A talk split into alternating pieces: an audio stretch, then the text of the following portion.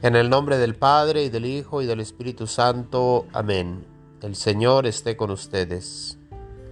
Lectura del Santo Evangelio según San Lucas. En aquel tiempo, cuando Jesús iba de camino a Jerusalén, pasó entre Samaria y Galilea. Estaba cerca de un pueblo cuando le salieron al encuentro diez leprosos, los cuales se detuvieron a lo lejos y a gritos le decían, Jesús, Maestro, ten compasión de nosotros. Al verlos, Jesús les dijo, vayan a presentarse a los sacerdotes. Mientras iban de camino, quedaron limpios de la lepra.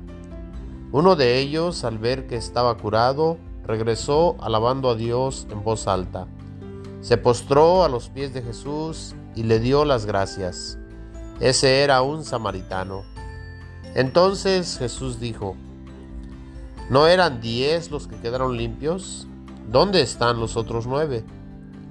¿No ha habido nadie fuera de este extranjero que volviera para dar gloria a Dios? Después le dijo al samaritano, Levántate y vete, tu fe te ha salvado. Palabra del Señor. Gloria a ti, Señor Jesús. Estamos en el domingo 28 del tiempo ordinario. En este día se nos recuerda que debemos de ser agradecidos con Dios. Nos dice el Evangelio de este día que habían diez leprosos que le gritaban al Señor, Ten compasión de nosotros. Jesús los envió a que se presentaran ante los sacerdotes. Al ir en camino, uno de ellos se dio cuenta que ya estaba sano, y regresó alabando a Dios en voz alta. Se postró a los pies de Jesús lleno de agradecimiento. Todos y cada uno de nosotros tenemos muchas razones por las cuales debemos de acercarnos a Jesús, alabándolo, es decir, reconociéndolo como el Ser Supremo, como Dios. Y le podemos alabar en el Santísimo Sacramento del altar, es decir, presente en la Eucaristía. Él, Jesús, vino hace ya más de dos mil años. El Dios invisible se hizo visible y caminó entre nosotros Vino a los suyos, a la raza humana, pero los suyos no lo reconocieron. Y en la actualidad muchos de nosotros como humanos no lo reconocemos. Él, que es la palabra de Dios, se encarnó para mostrarnos el camino para poder nosotros regresar a Dios, ya que por el pecado de nuestros primeros padres estábamos apartados de Él.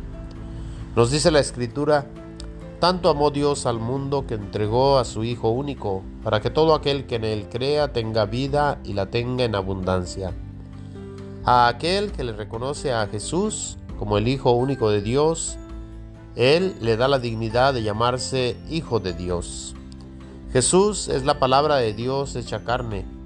Si creemos en Jesús como el Hijo único de Dios y aceptamos su enseñanza, la cual se nos da a través de su iglesia, llegamos a recibir la dignidad de llamarnos hijos de Dios, hijos de Dios por adopción. Pasamos de ser creación de Dios a llamarnos hijos de Dios, ya que nacemos de nuevo y recibimos la gracia de Dios por medio del agua y del Espíritu. Por esto y mucho más estamos llamados a regresar ante Jesús, así como el leproso a alabarle y a darle gracias por todo cuanto Él hace por nosotros. Nos dice el Evangelio que eran diez los leprosos y solamente uno regresó. Parece que la historia se repite, y tal vez de cada diez seres humanos, uno es el que regresa ante Jesús para darle gracias a Dios por todo cuanto Él hace por nosotros. No necesitamos ser sanados de lepra para venir ante Él a darle gracias. Hay muchas razones para estar agradecidos con Dios. Uno es la vida misma que Él nos da, la salud o la enfermedad, la riqueza o la pobreza. Incluso podemos agradecer a Dios por los problemas que tenemos en esta vida, ya que a veces estos problemas nos acercan a Dios, nos hacen pensar que hay alguien que nos puede ayudar y el Señor, como nos dice en el Salmo de este día, nos ha mostrado su amor y su lealtad. Él, Jesús, ha resucitado entre los muertos y aunque creamos o no, la tierra, el universo entero, los ángeles, toda la creación visible y no visible ha contemplado la victoria de nuestro Dios por medio de su resurrección. Y todos los pueblos y naciones estamos llamados a aclamar con alegría al Señor nuestro Dios. San Pablo nos dice en la segunda lectura que por predicar el Evangelio sufre hasta llevar cadenas como un malhechor. Pero la palabra de Dios no está encadenada. Por eso venga lo que venga en nuestra vida, el amor de Dios se manifiesta para todos y cada uno de sus elegidos ya que por medio de él encontramos la salvación y la gloria eterna. Si morimos con él, también con él viviremos, ya que todo aquel que en él cree no morirá para siempre. La muerte no es el final. Si nos mantenemos firmes a sus enseñanzas, reinaremos junto con él. Y si lo negamos, él también nos negará. Jesús llegó a sanar a muchos enfermos paralíticos, endemoniados. A muchos Jesús les dijo, tu fe te ha sanado. Pero a otros les llegó a decir, así como al leproso que regresó ante él agradecido, tu fe te ha salvado.